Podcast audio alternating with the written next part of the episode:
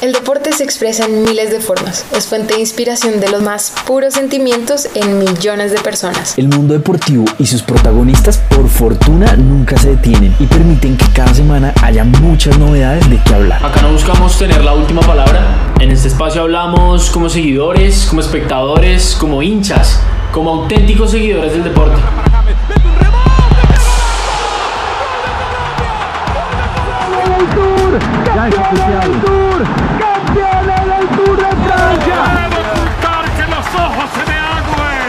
La pasión que despierta es un verdadero lenguaje universal que permite múltiples interpretaciones y diferentes puntos de vista. Así que bienvenidos y bienvenidas. Ya empieza un nuevo capítulo de Hablando desde la tribuna. Bienvenidos a este nuevo episodio de Hablando desde la tribuna. Hoy tenemos bastante carne en el asador, pero antes, por supuesto, quiero saludar a nuestra mesa. Entonces, bueno, primero que nada, Bonita, ¿cómo estás? Hola, mi Juanca, ¿cómo vas? ¿Todo bien, todo bien? Bien, pues cerca de parciales, un poquito preocupado, pero bueno, eso no es culpa de los oyentes. Eh, Sofi, ¿cómo vas? Y a todos, bien, ahí vamos saliendo de parciales. Y bueno, por último, entonces, querido Jeb, Jeb, ¿cómo vas? Perchito, Mona, Sofi, ¿cómo están? ¿Cómo vamos? Bien, todo muy bien. Entonces, bueno, eh, hablemos un poquito de estas, digamos, grandes hazañas o grandes momentos que nos distraen a lo largo del fin de semana. hablaremos un poquito de fútbol, pues obviamente el reinicio de las ligas es importante, pues hay que hacer un poco un recuento de qué está pasando como al menos en las principales. Obviamente hablar del tema James que sigue dando pues mucho, mucho de qué hablar.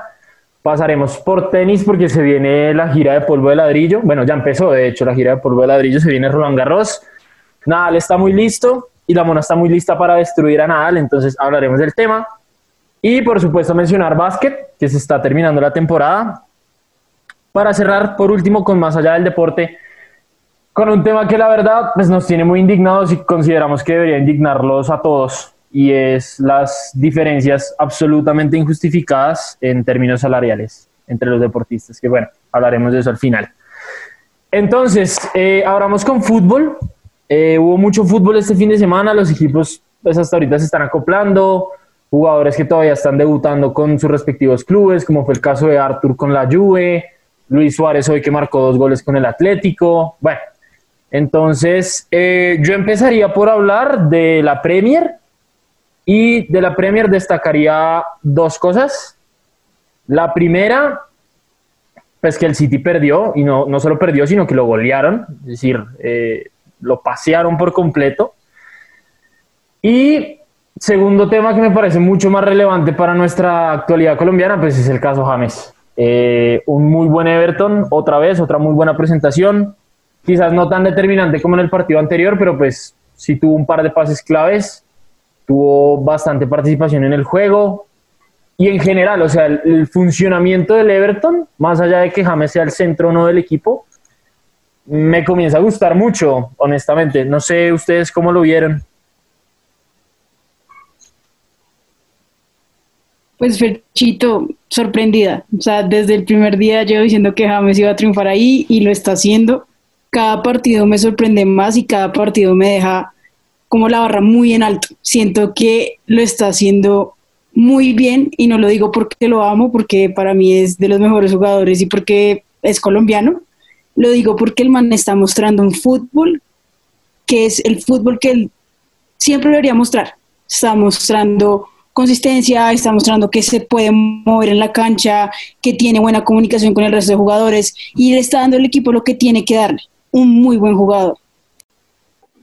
Sí, de acuerdo con Sofi, yo creo que es muy positivo, eh, de nuevo, para, para James en, en, el nivel personal, para el Everton e incluso para la selección Colombia, lo que le está pasando a James en este momento, que se nota que es un jugador que tiene confianza en la cancha, se le nota tranquilo, se le nota em, moviéndose como pez en el agua, se le nota que, que, está disfrutando lo que está haciendo, es, es un James que cuando sale y, se abraza Ancelotti, esa confianza que, se nota en ese abrazo se le está, se le está reflejando en la cancha. Ancelotti. James es una ficha muy importante del Everton, que es un Everton que igual juega muy bien, hay que decirlo que es un equipo que se le nota el trabajo, que claramente hay muchas cosas por mejorarle, vamos tres fechas, pero que es un equipo que contrató muy bien, y yo creo que tuvo unos muy buenos fichajes, eh, además del de James, el de Alan y, el de Drocuré en la mitad de la cancha, creo que le hicieron muy bien al Everton y pues promete muchísimo ese, ese equipo en esta temporada. Eh, decían en la transmisión que hace, no sé, 30, 40 años no tenía un inicio de temporada como el que está teniendo. Igual, hay que llevarlo, hay que llevarlo con calma. Eh, a mí la verdad me gustaría mucho ver a este Everton contra los grandes. Ahorita en la quinta fecha se viene el Liverpool. Eh, entonces vamos a ver este Everton cómo, cómo se para contra, contra los otros equipos grandes de la Premier. De acuerdo con Jeff, y de hecho, obvio, pues el, el, rol de James es muy importante porque el proyecto está construido casi que alrededor de él, ¿no? Pero he estado siguiendo al delantero y, realmente me ha sorprendido. Este man, Calvert Lewin, creo que se llama, es un man, es un delantero de buena talla, pero no es, no es tosco con el balón y además creo que tiene una de las grandes cosas que uno busca en un delantero y es esa capacidad de no estar en el área, sino de llegar al área, ¿no? Como de atacar el espacio. Él siempre llega desde atrás, siempre sorprende. Eso, obviamente, para los defensas es mucho más difícil marcarlo. Y realmente los últimos goles han sido así, ¿no? El, el, primer gol del partido, pues bueno, James filtra, Coleman se mete por la espalda, excelente lateral. La verdad, también me tiene bastante sorprendido el capitán. Y manda ese balón atrás, y es precisamente Lewin llegando al espacio el que marca el primer gol eh, la fecha anterior también pasó exactamente lo mismo. Uno de los goles fue centro de James al primer palo. Lewin venía desde el segundo, entra al primer palo con ese centro, digamos, muy característico de James desde la izquierda, que es abierto con rosca, bastante complicado para, para el portero y sorprende, se quita las marcas encima y marca el gol. De hecho, en el mismo partido tuvo dos tiros de esquina en donde exacta, exactamente la misma jugada no, no logró convertir, pero, pero sí, me parece un delantero sumamente interesante, que obviamente pues muy opacado por un Harry Kane, que seguramente es como la ficha clave de, la delantera inglesa, pero... Y lo que dices de Ducure también, o sea, me parece que es el equilibrio del equipo, el que mantiene, por así decirlo, el, el control en esa, en esa zona de la mitad, y además de un jugador de muchísima intensidad, lo veo desplegarse todo el partido.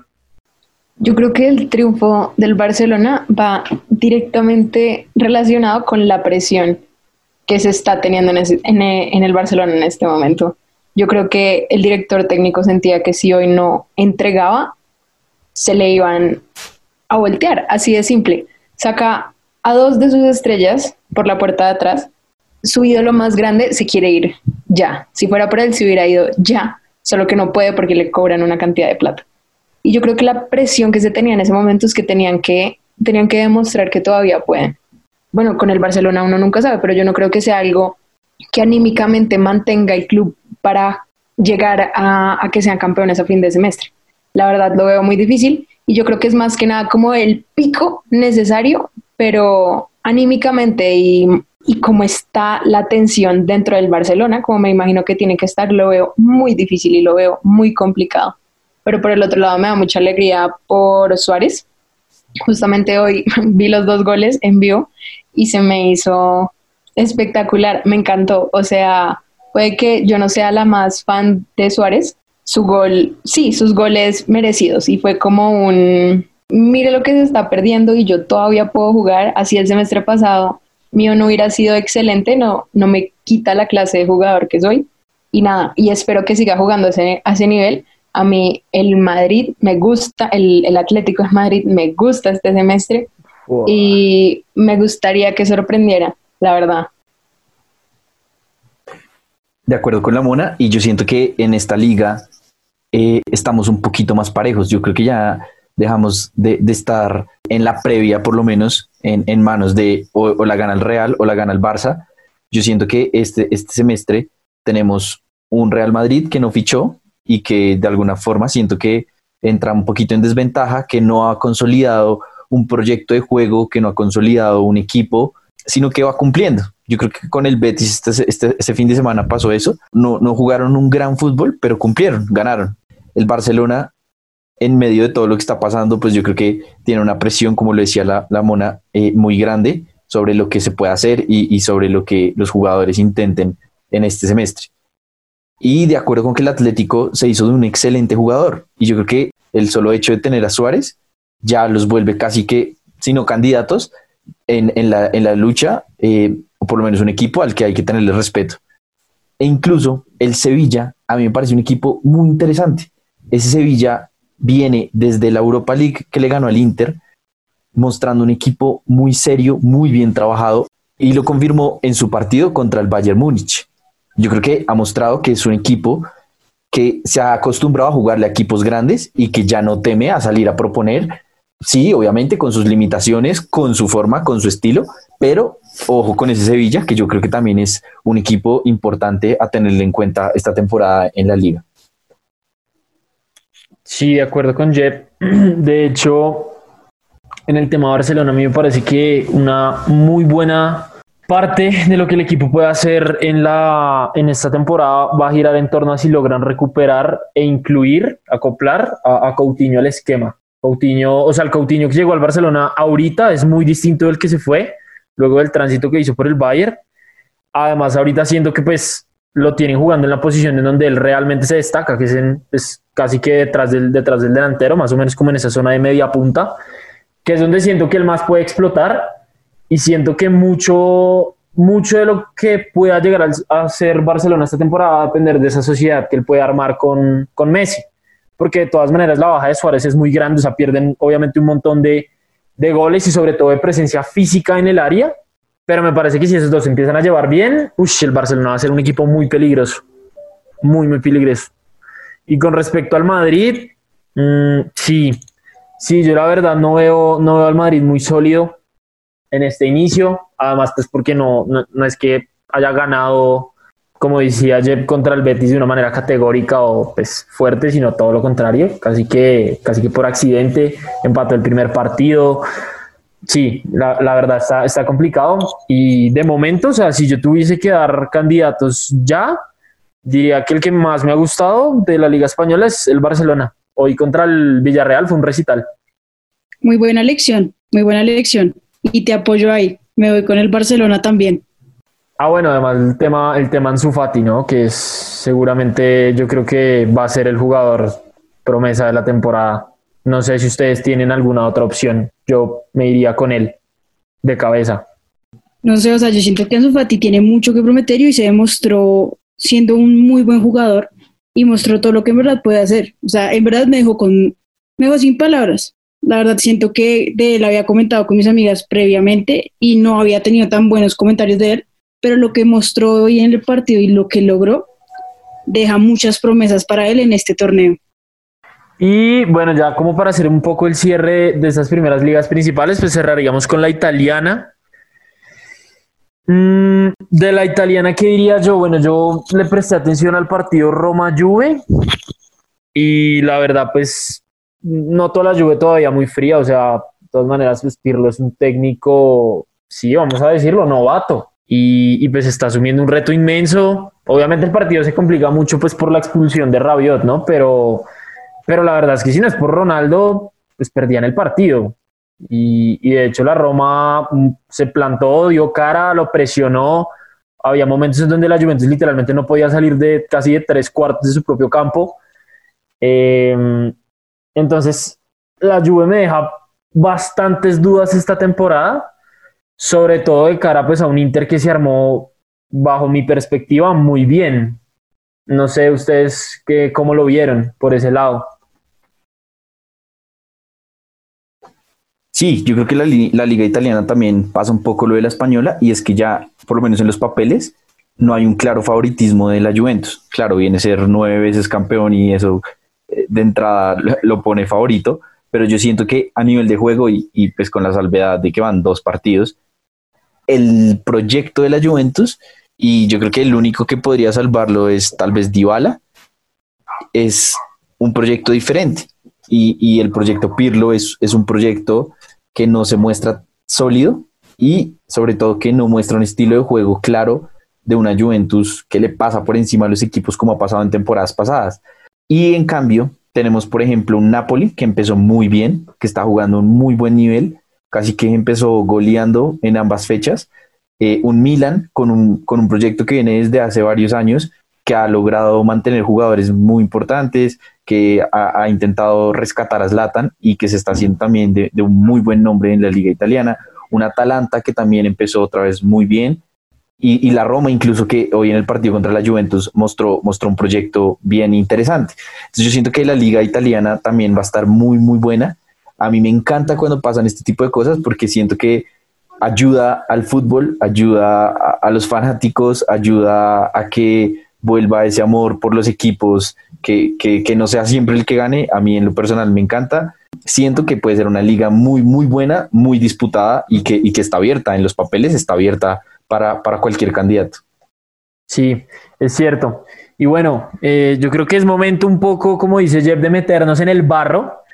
Entonces, yo les quiero preguntar lo siguiente y es, digan un candidato, o sea, un gran candidato en la temporada, un equipo, digamos, a ser el destacado, que de pronto eso es un poquito más fácil, y, y pues un, un fracaso. O sea, sean aquí profetas y digan quién se va a hundir, quién se va a hundir este año. Yo respondo al final. Entonces, Sofi, ganador y fracaso. Oiga, duro que me lanzaras al agua de primeras. Muy pesado. Eh, complicado. Muy complicado. O sea, estoy mirando acá la tabla y todo porque no quiero, no sé, o sea, yo creo que me voy con el Inter. Uh, válido. Entonces, Jepsito, ¿cómo lo ves ahí? Para mí el fracaso va a ser el United. Qué equipo tan flojo. Uy, en verdad, es, un equipo que, es, es, feo verlo jugar. O sea, es, es maluco ver jugar al United. Eh, y qué equipo que le va a ver muy bien, de nuevo. Y para seguir por la línea, por lo que he dicho, el Sevilla. Vale. Eh, Mona, ¿cómo lo ves? Bueno, mis predicciones un poco fundadas y más que nada personales. Yo creo que el fracaso este semestre va a ser el Barcelona. Em, bueno, yo sé que mucha gente puede no estar de acuerdo, pero yo creo que es algo que se debe venir y algo que honestamente creo que necesita el club para salir del momento en el que están. Y yo creo que, pues no sé, me voy, igual que Jeff, repito lo que dije antes, me voy con el Atlético de Madrid.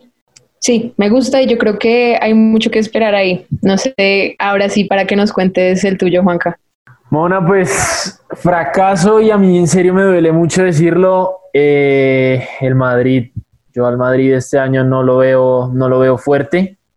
A diferencia de otro equipo como el Barcelona que tiene un Ansu Fati que es muy destacable, yo la verdad no deposito mayores expectativas ni en Vinicius, ni en Rodrigo, ni en Jovic.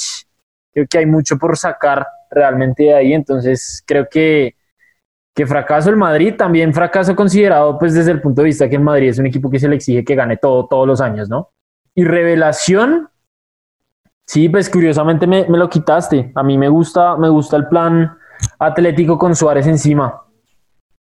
Eh, porque siento que es un jugador pues de mucha talla y de mucho talante y que sí me perdonarán los hinchas del Barça, pero pues viejo lo dejaron salir y además lo dejaron salir por la puerta de atrás y, eso no se hace. Y el día que, que, les marque seguramente va, la van a sentir, la van a sentir. Y lo digo como hincha de un Madrid que está acostumbrado a hacer eso, ¿no? Y que lo hizo con Casillas y que lo hizo con Ronaldo y ese tipo de cosas, sí, a la larga se terminan pagando. Pero bueno, entonces gracias. Vamos a ver. Eh, al final de la temporada nos vamos a sentar a mirar cómo, qué tan acertados estuvimos.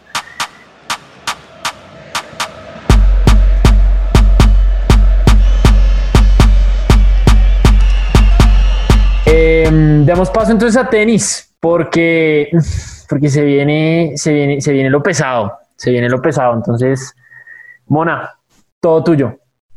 Bueno, entonces ya empezó Hoy que estamos grabando, hoy empezó el Roland Garros. Hoy no hubo, honestamente, muchos partidos interesantes. Está armado para que mañana eh, los horarios estén llenos. Mañana juegan todas las grandes figuras. Hoy, la verdad, que mucho, mucho nivel de tenis no hubo.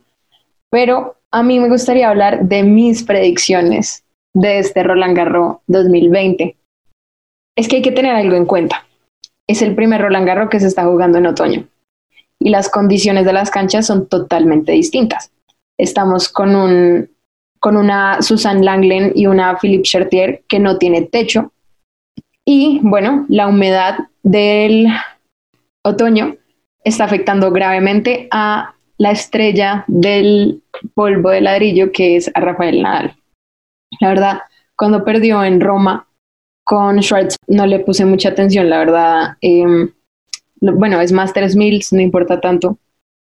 Pero después me puse a pensar y es que Nadal es muy pesado y para él estar jugando en un polvo de ladrillo que no le desliza como está acostumbrado, que no le ayuda a usar eh, el efecto que le da la bola normalmente, que es espectacular en el polvo de ladrillo, no le está funcionando.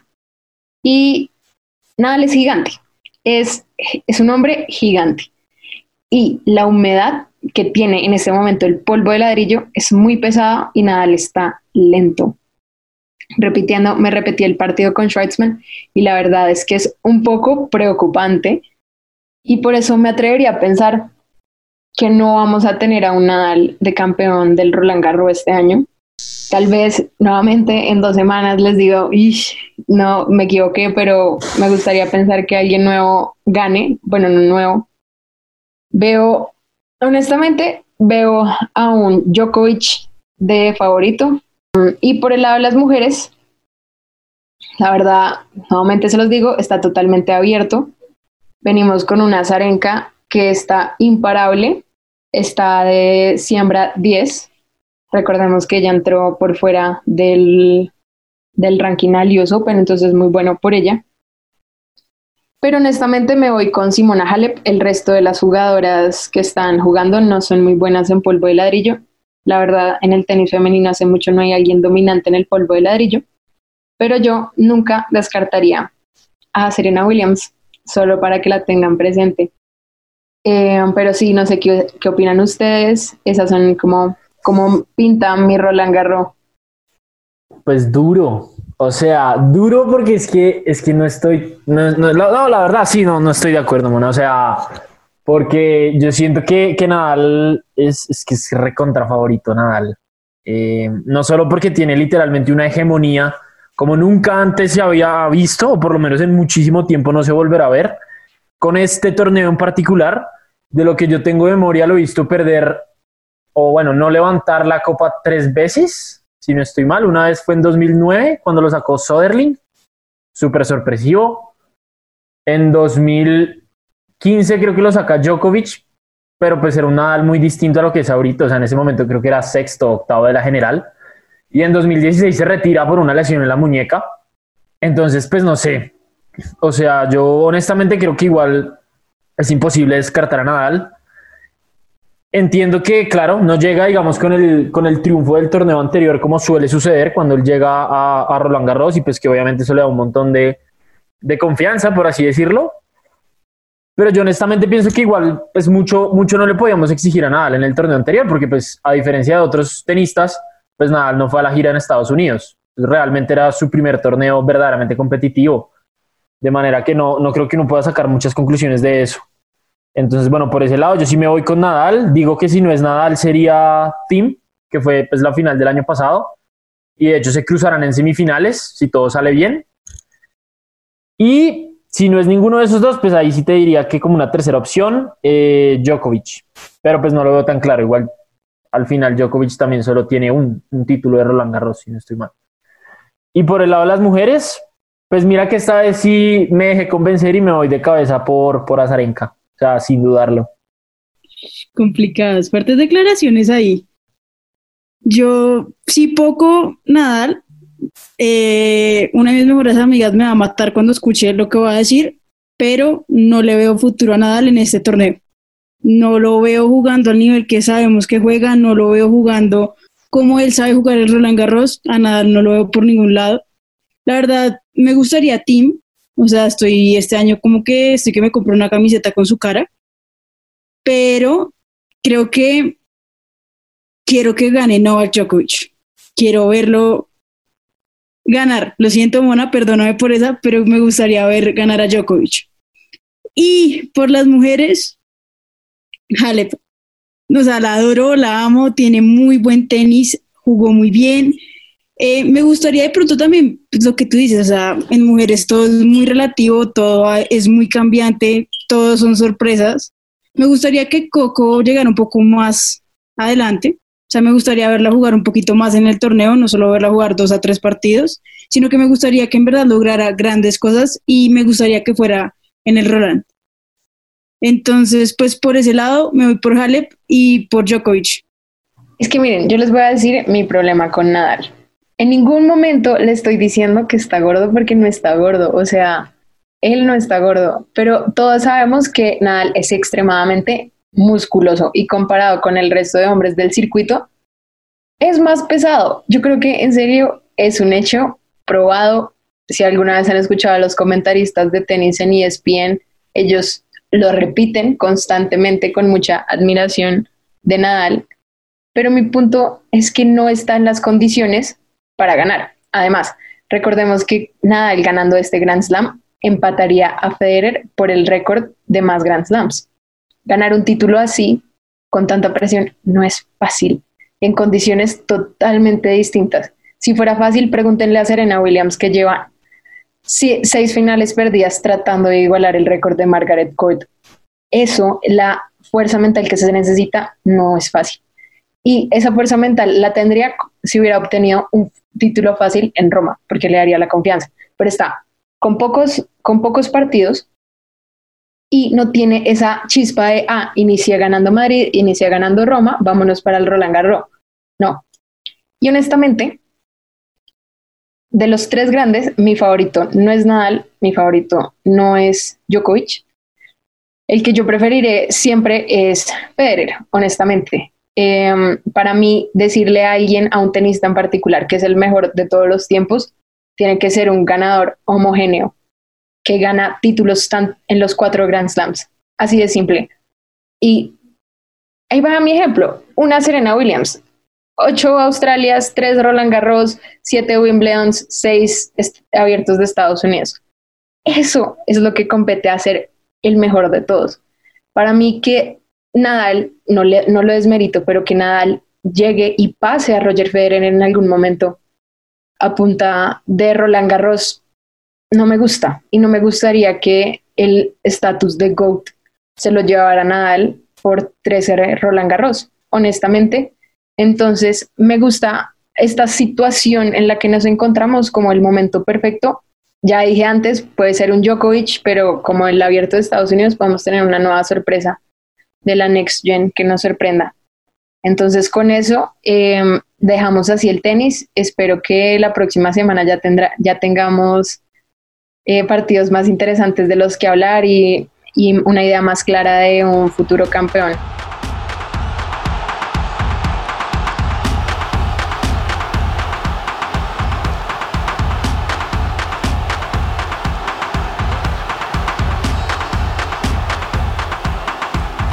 Entonces, nada, Sofi, seguimos con el tema del momento, el partido que justo en este momento te estás viendo. Cuéntanos un poco de básquet.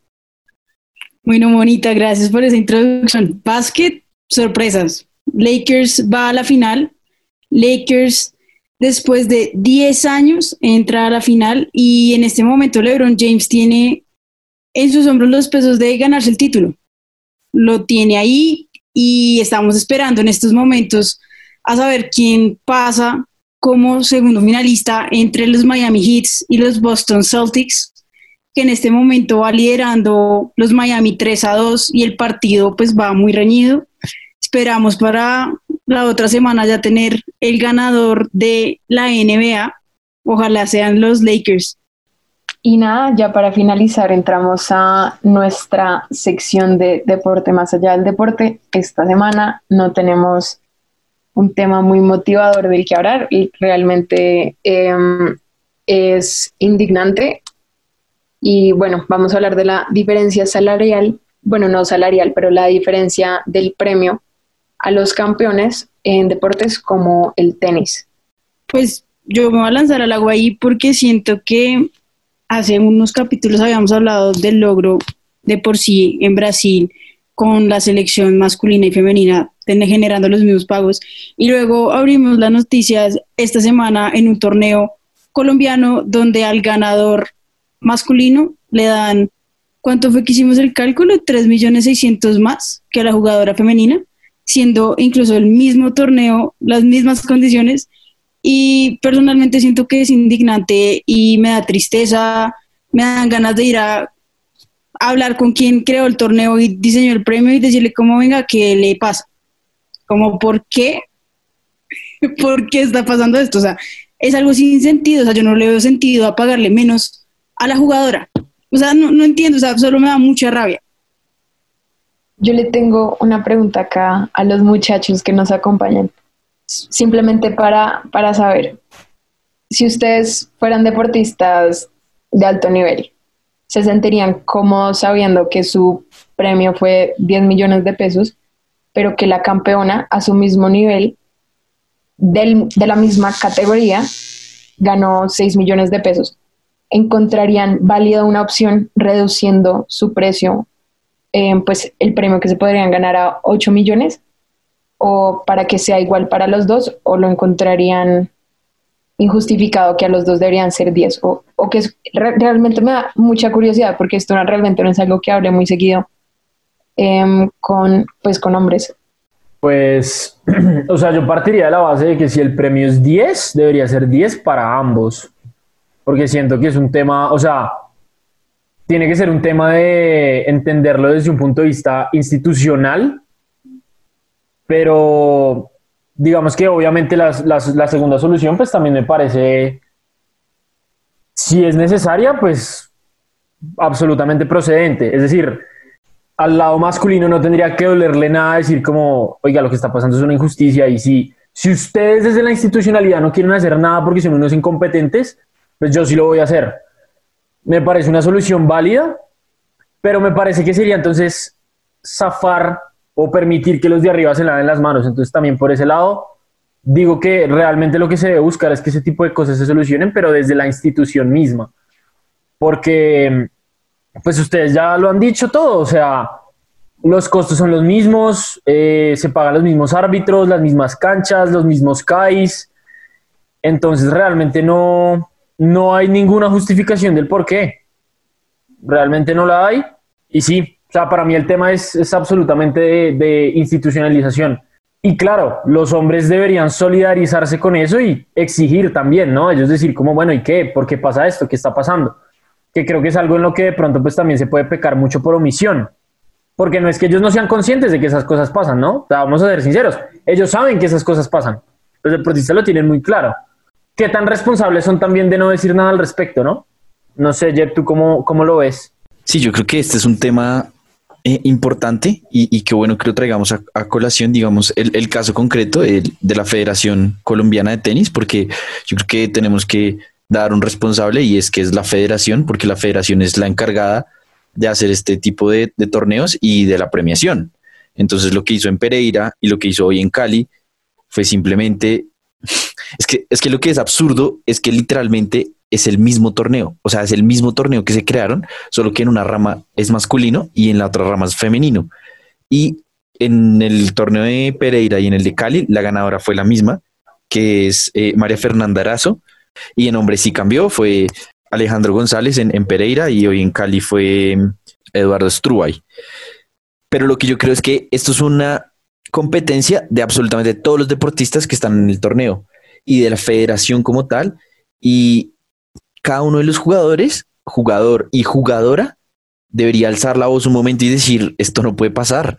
O sea, es inaudito que en una competencia en la que lo único que cambia es que hay una rama masculina y una rama femenina, el premio sea menor para la mujer por el simple hecho de disputar la rama femenina. Entonces yo creo que sí es muy importante eh, alzar la voz sobre estas cosas porque es que es una injusticia totalmente infundada, eh, que no tiene ninguna explicación coherente en la que digan que es que hay más patrocinadores, en la que digan que es que hay más gastos, como decía Fercho. Absolutamente nada puede justificar que eh, la federación determine darle más plata a, la rama masculina solo por ser rama masculina. Es que es algo que a mí me molesta mucho honestamente, digamos, justamente esta semana la historia de la fundación para de la WTA y su lucha por la igualdad de, de salarios de, de, premios en el circuito empezó hace 50 años con las nueve originales que incluía a Billie Jean King, que firmaron un contrato por un dólar por jugar el circuito de la WTA. Y esas son historias que hay que contarlas, hay que repetirlas y que no se pueden olvidar. Porque la lucha que ellas hicieron, Billie Jean King, Margaret Court, todas ellas, no se puede quedar en nada. Y realmente me duele mucho porque es el mismo deporte, es el mismo esfuerzo, es lo mismo, simplemente unos son hombres y otros son mujeres. Y, y la verdad, lo que dice Jeff es cierto.